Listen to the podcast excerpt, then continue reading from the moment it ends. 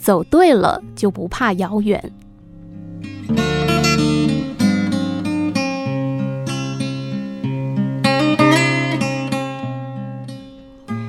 有一次在纽约参观著名的大都会博物馆，付了钱，柜台给我们一个大概十块钱硬币大小的金属片门票，有两条夹子，方便我们别在衣领上。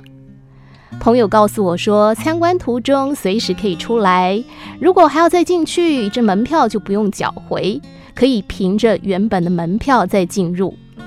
如果确定不再进去参观，就把门票丢入门口的亚克力玻璃柜当中。我接着问他：“门票的形式跟颜色会每天更换吗？”朋友回答：“没有。”那会不会有人把门票带回家，过几天再来呢？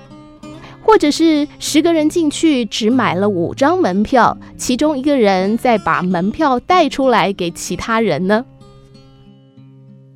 朋友大笑说：“啊，只有你会这么想。美国人的想法单纯多了，进去就是要买门票，不再进去就缴回门票，因为他们相信大家都是守法的好人，所以在门口监票的人很少。”顿时让我觉得很惭愧，我们的防弊多于心力的观念，钻漏洞的念头，竟然成了文化的一部分。最近帮知名的半导体厂上课，发现他们的餐厅跟科学园区的其他厂商一样，采用外包模式，一样干净、整洁、明亮。不同的是，餐厅没有人帮你打菜，要什么一切自己来。发水果的地方贴了一张纸条，每人限拿一袋。那袋水果是洗好切好的。其实连入口处也很少有人在管。进餐厅自己用识别证刷卡，月底自动从薪水当中扣除。一位副理告诉我，有一次一位员工被抓到吃饭没刷卡，第一次警告，第二次就开除了。我发现，当彼此信任度越高，管理就越少，彼此方便，成本自然下降，工作也越愉快。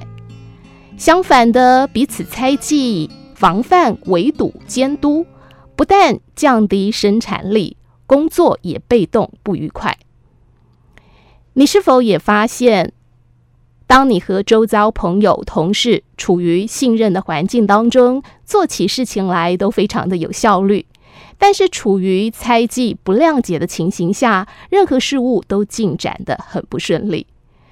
不妨从现在就将心打开，用开放的心情、信任的态度来对待身边的每一位伙伴。或许刚开始大家都还是会防来防去的，但记得。对的事情就要坚持，坚持才能天长地久。路走对了，就不怕遥远。